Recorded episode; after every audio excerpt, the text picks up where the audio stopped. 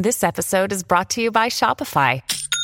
Forget the frustration of picking commerce platforms when you switch your business to Shopify, the global commerce platform that supercharges your selling wherever you sell. With Shopify, you'll harness the same intuitive features, trusted apps, and powerful analytics used by the world's leading brands. Sign up today for your $1 per month trial period at shopify.com slash tech, all lowercase. That's shopify.com slash tech.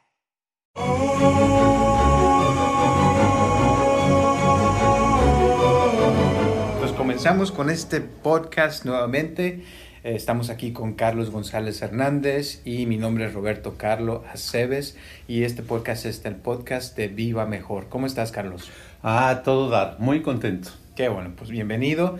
Eh, el día de hoy, pues como siempre, tenemos ya varias preguntas de la gente. La verdad, hemos tenido muy buena respuesta de la gente. Eso nos encanta porque nos motiva a hacer más podcasts. ¿Cómo ves? Qué padre. Pues ah, entre más preguntas y más comentarios, mejor para nosotros porque es el- la retroalimentación que recibimos. Así es.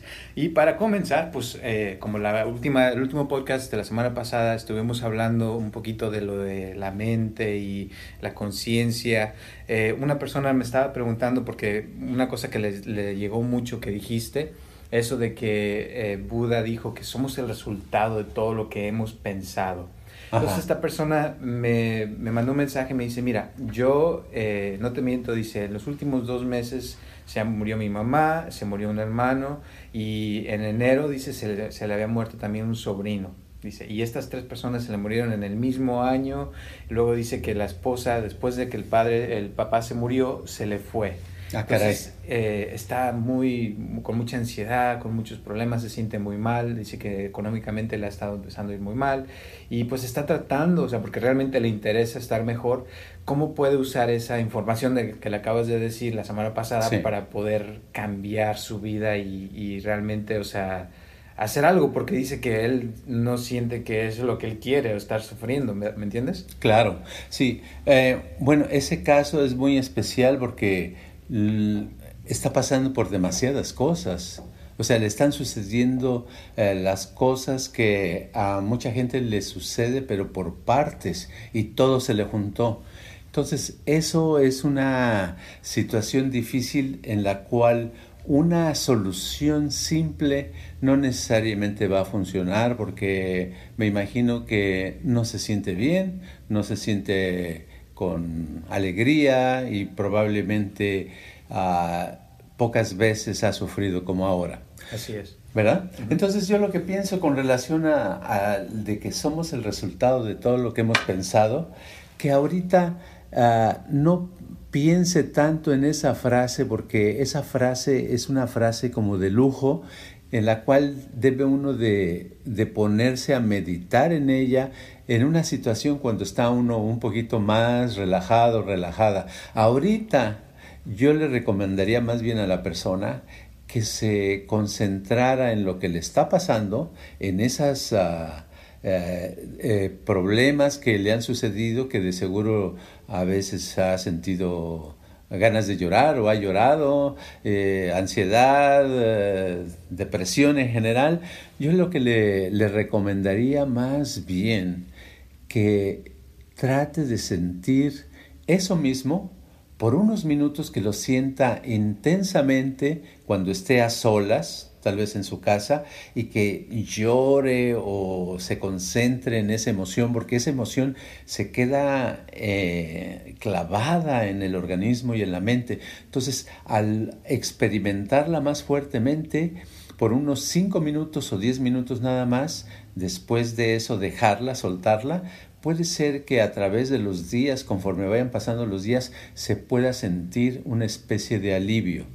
Ya en el futuro, cuando venga un alivio, entonces yo creo que nos puede poner más atención en esa frase y ya podemos uh, explicarle con mucho gusto, pero pienso que ahorita no es el momento adecuado para él. Ok, entonces lo que estás tratando de decir es que esto es como algo que, que se puede usar como una herramienta, digamos, en la vida cuando ya está uno en un estado mejor para poder avanzar más, digamos, o planear más el futuro Eh. para que en el futuro pueda estar mejor la persona? Exacto. Hay cosas que son lujos en la vida. Eh, por ejemplo, ah, estudiar ah, literatura, estudiar filosofía. Son cosas muy buenas. Estudiar filosofía pues, es estudiar el conocimiento, ah, aprender a pensar más profundamente, aprender a entender muchas cosas de la vida. Pero para eso no se puede uno a poner a estudiar con un estómago vacío y sin haber dormido. En otras palabras, uno tiene que estar a cubrir sus necesidades básicas de la vida, como es tener que comer, tener un lugar para dormir, tener un techo, estar más o menos bien para poder concentrar su atención de eso. Cuando tenemos problemas que son de urgencia, que son emergencias, no es tiempo de, de pensar en cosas más profundas. Vamos a suponer que ah, sale una emergencia y hay que ir al hospital, pues ahorita lo importante es sobrevivir, salir adelante y ya después eh, ponernos a pensar de cómo pasar a otro nivel. Ok. Ahora, podríamos decir también que si esta persona ahorita está sufriendo, le están pasando estas cosas, Sí. es, es algo, pues no, es triste, digamos, porque es algo muy fuerte lo Por que le pasó. supuesto. Pero digamos que si esa persona eh, ya pasó por todo esto, ya está mejor y se empieza a, a meditar en esta frase y empieza como a transformar su vida, podríamos decir que se podría preparar mejor para el futuro cuando vuelva a ocurrir algo parecido, porque pues muertes digamos que pasan, a, todo, a todos nos pasa, ¿no? Un familiar Claro. o alguien, pero para que no nos afectara tanto, digamos, en el futuro, ¿no? Sí, hay que, hay que eh, darnos cuenta que en la vida todo puede suceder.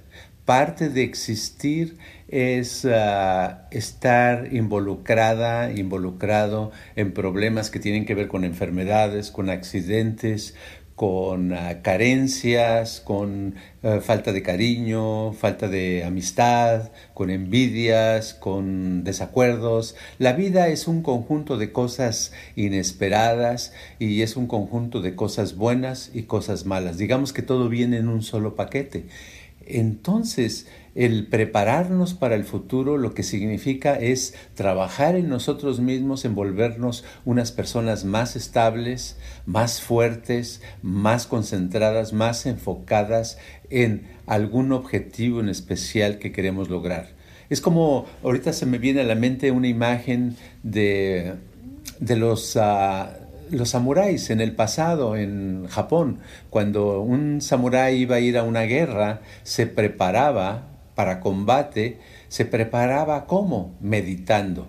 Se ponía a meditar varios días antes eh, con la intención de enfocarse en la batalla que iba a tener, porque sabía que ahí podía perder la vida. Entonces era muy importante en qué enfocarse y cómo permanecer estable para poder eh, esperar el triunfo o la muerte, lo mejor o lo peor de su vida.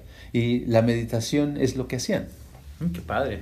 Y ahora, una cosa que también me estaba preguntando otra persona, decía que, Sí. que pr- precisamente con la misma frase estaba pensando ella, dice, es que a mí yo siento que alguien me hizo un daño y que a veces eso no lo puedo yo controlar cuando alguien te está haciendo un daño, te quiere, eh, como decías, envidias o que te quiere ver mal. ¿Verdad? Y, y a veces la energía de otras personas, pues como ya hemos visto, sí nos afecta. Sí. Pues, ¿cómo eh, puede uno usar esta frase o esto, esto que dices de que somos el resultado de lo que hemos pensado para que esas cosas pueda uno superarlas o pueda uno, eh, como, mm, ¿cómo te diré? Porque para mí es como, como, como aprender a, a ser una persona más fuerte, digamos, eh, como ser, tener las herramientas para poder eh, transformar el futuro, digamos, ¿no? Sí, yo, yo lo, que, lo que puedo decir es que hay una predisposición a las cosas. Cuando me refiero a predisposición, quiero decir que ah, si voy a ir a pedir un trabajo y antes de pedir el trabajo, ese mismo día, yo en mi mente ya tengo la actitud de que es muy probable que no me den ese trabajo, lo más seguro es que yo voy a proyectar esa inseguridad y lo más las probabilidades de que no me acepten en ese trabajo aumentan. En este caso, eh, lo que estoy diciendo es que lo que estoy pensando está afectando a mi forma de sentir y lo que estoy pensando también está afectando de cierta manera a, a las personas que me pueden o no me pueden contratar.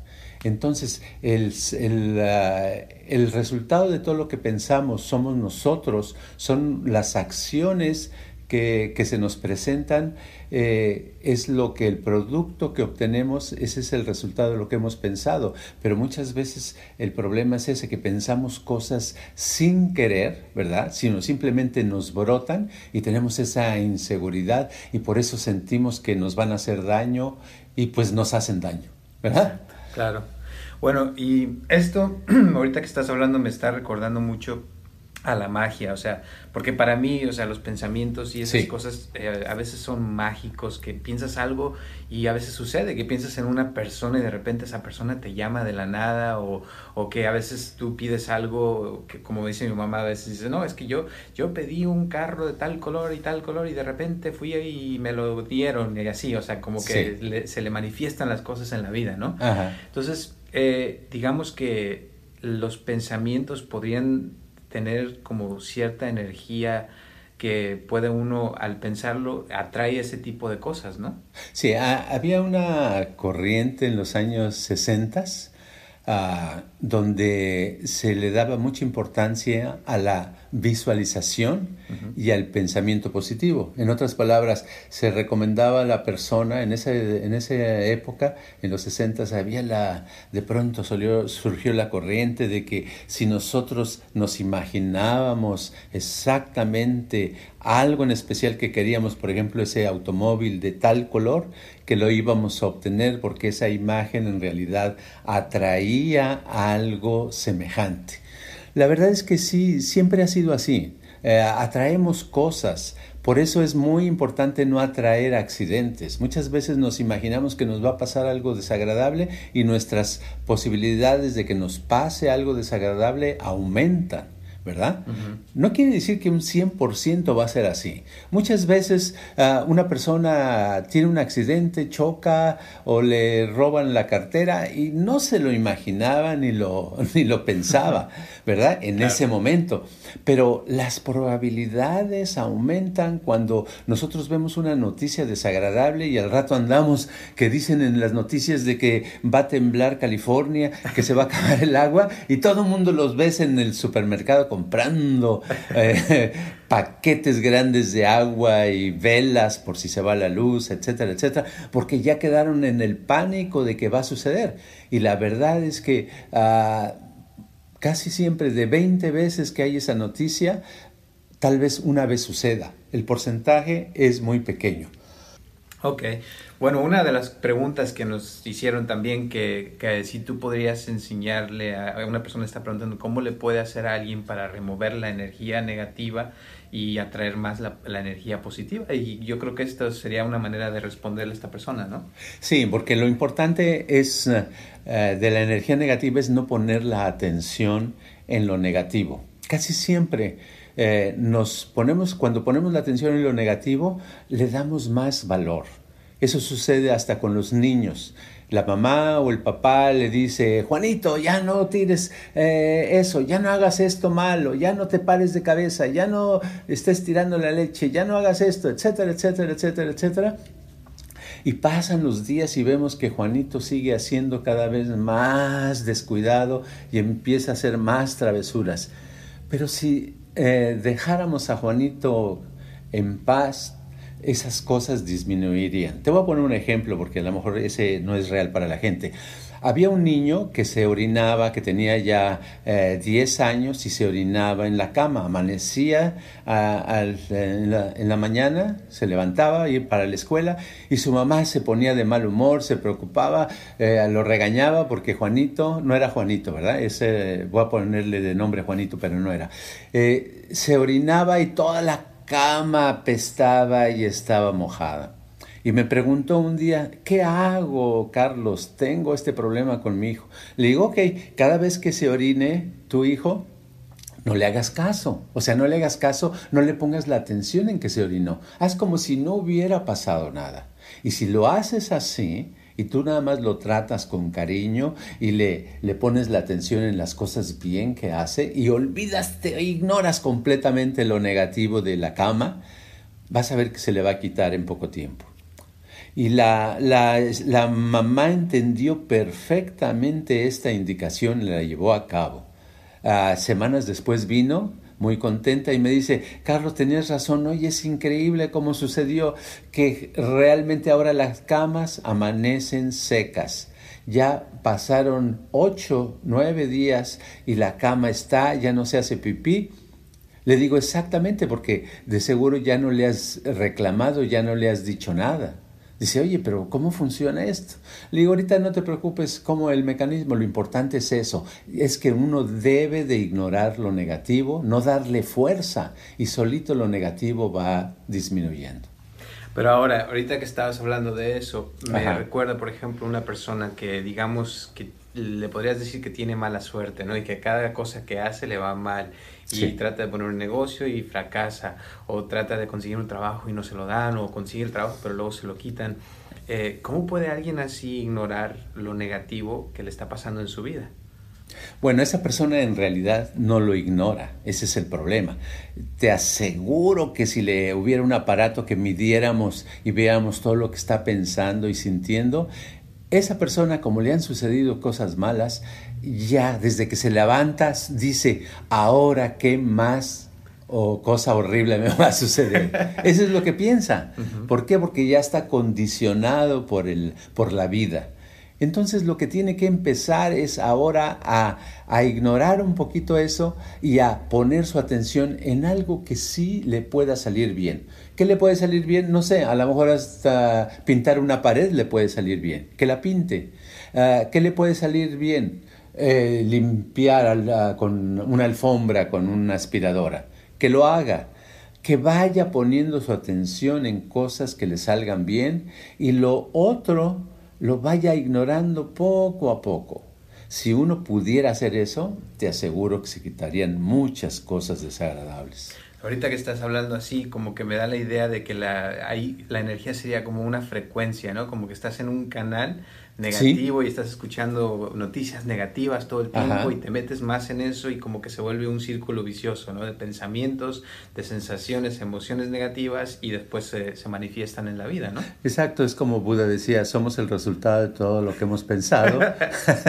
Yo también diría eh, que, que somos el resultado de todo lo que estamos eh, poniendo nuestra atención en ello. Entonces, tenemos que enfocarnos en lo positivo, no en lo negativo. Entonces, digamos que lo que uno está haciendo en la vida, lo que la información que recibe constantemente de diferentes maneras es como el alimento de la mente, digamos, y lo que nos produce eso es la energía que, que, que, que creamos, ¿no? Sí, todo lo que está a nuestro alrededor es el alimento, y, pero la ventaja que tenemos los seres humanos es que nosotros podemos filtrar y de quedarnos nada más con lo negativo. ¿Cómo lo filtramos? Lo filtramos cambiando de, estación, cambiando de canal. está bien, hay noticias todos los días. ¿Por qué tenemos que escuchar lo negativo? Muchos dicen, no, es que tengo que estar al día. ¿Por qué tiene que estar al día sufriendo? ¿Por qué tiene que estar al día angustiada la persona? No, que le cambie de canal algo bien. Es mejor escuchar algo cómico o ver un programa chistoso o escuchar música agradable, aunque no se entere uno de lo que está pasando en el mundo. Yo sé que hay gente que no le gusta eso y lo critican a uno y le dicen, no, tú vives en una burbuja.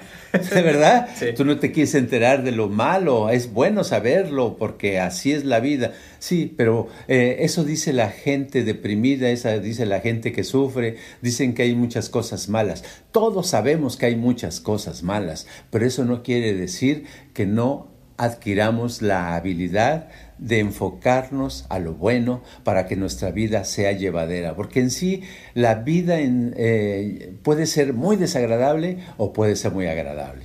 Ahora, estamos, eso que estabas diciendo ahorita, de que hay personas que, que no les, o sea, ¿cómo te diré? Cuando, porque uno a veces escucha las noticias o, por ejemplo, cuando hay un accidente, mucha gente va a ver el accidente. Sí. O pasó algo malo en el día y es lo que sacan en las noticias y ya todo el mundo se pone a ver porque es algo malo, algo negativo, ¿no? Ajá. Pero si uno, si uno quisiera eh, como cambiar realmente, yo he visto que a veces es difícil porque a veces como que eh, uno está acostumbrado ya a hacer las cosas de cierta manera, ¿no? Y, la mayoría de la gente vive de cierta manera y, y, casi siempre hasta que no le pasa algo negativo es cuando ya se pone a hacer un cambio en su vida. Sí, los, las, los cambios grandes eh, suceden generalmente por necesidad. No tengo dinero, estoy viviendo en México, por ejemplo, y de pronto pierdo mi trabajo, mm, eh, no puedo mantener a mi familia, pues la necesidad me hace ir a otro país, ¿verdad? La necesidad me hace buscar cómo sobrevivir y eso por eso hago el cambio. Mientras me está yendo bien, a lo mejor me quedo en, la, en el país donde estoy pasando.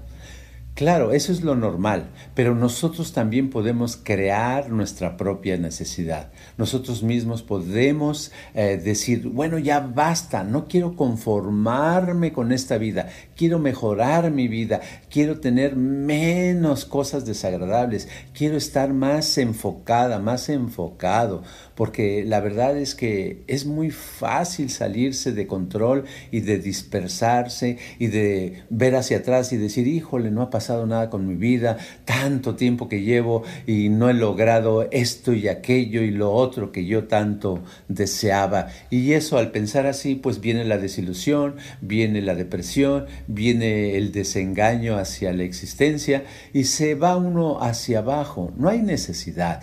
Lo bonito es hacer hoy, que no pase un día sin que hayamos logrado avanzar, aunque sea un milímetro. Bueno, y eso nos trae a nuestra siguiente pregunta que, que nos preguntan. La pregunta es que cómo puede uno mantener el interés en una cosa por mucho tiempo. Por ejemplo, que si estás tú aprendiendo inglés, o sea, como ahorita que estabas diciendo, de que uno ya decide, ok, yo ya voy a cambiar y voy a hacer algo al respecto y voy a crear la necesidad para que ese cambio suceda. Eh, ¿Cómo puede uno mantener ese interés, por ejemplo, cuando empiezas a aprender inglés y, y, dices, ahora sí, yo me voy a poner y todos los días empiezas a aprender una palabra o dos, pero pasa una semana y a la semana ya se te va. Entonces, ¿cómo le puede hacer uno para que se mantenga ese interés y que en un mes o en un año siga uno con eso que se propuso? Y más, por ejemplo, ahorita que ya viene el fin del año. Bueno, yo, yo el consejo que puedo dar es un método que yo he seguido por muchos, muchos años. Yo siempre llevo un calendario mensual y llevo una estadística. ¿Qué quiero decir con estadística? Quiero decir que cuento lo que me interesa. Vamos a suponer que eh, en la época donde yo lo que quería era escribir, como no tenía mucha eh, facilidad para escribir, ni, me, ni tenía un interés muy grande todos los días por escribir, lo que hice es ah, anotar en un papel y anotar en un calendario cada día. Lunes, empezaba el lunes, tenía que escribir yo una palabra. El martes dos palabras, el miércoles tres palabras, etcétera, etcétera. Cada vez subirle un poquito, un poquito, un poquito y llevar mi calendario y tenía que haber que ningún día estuviera en blanco, sino que todos, todos los días hubiera logrado eso. Es lo mismo en cualquier actividad. Si lo que quieres es aprender inglés, decide, no digas voy a aprender ah, el inglés en dos semanas, sino di voy a aprender una palabra diariamente y no, aprender no quiere decir que la ley ya sé el significado de la palabra y lo que significa en español, no. Aprenderla me refiero a que sabes qué significa y aparte la usas en inglés la usas varias veces durante el día. Si la palabra es hi, pues entonces cada persona que veas en la calle, a dos o tres personas, aunque no las conoces, le dices hi. Y si te, y si te dice algo que no entiendes, pues nada más sonríes y te sigues. ¿Verdad? Y al otro día le aumentas otra palabra. Hi. Eh, Nice day. Ahí ya son dos palabras, ya tienes el martes y el miércoles, ¿verdad? Entonces dices, ah, no hace sentido, ¿verdad? No se dice así en inglés, pero puedes decir, hi, nice day. Hi, nice day. Y, ah, y anotas en tu calendario que las palabras que ya llevas. Y las practicas. Al cuarto día dices, ah, hi, This is, uh, this is a nice day. Ahí ya le agregaste un poquito más y lo anotas y lo practicas a tres, cuatro, cinco personas, le dices lo mismo en inglés hasta que se te va quedando y al siguiente día le aumentas una palabra más, al siguiente una palabra más. Si te das cuenta, si lo haces así, haciéndolo de esa manera, tú vas a aprender inglés. La, cualquier persona va a poder hablar inglés, va a entender inglés y va a mantener el interés. El interés lo va a perder si dice, oh, hoy no tengo ganas, no voy a estudiar mi lección. Claro, a veces una lección dura media hora o dura una hora, es mucho tiempo. No está uno acostumbrado a eso. En cualquier tema que no estás acostumbrado, si lo quieres aprender a estudiar, hazlo de a poquito, lo menos posible. Siempre una palabra, a nadie nos va a dar flojera hacerlo, ni se nos va a olvidar.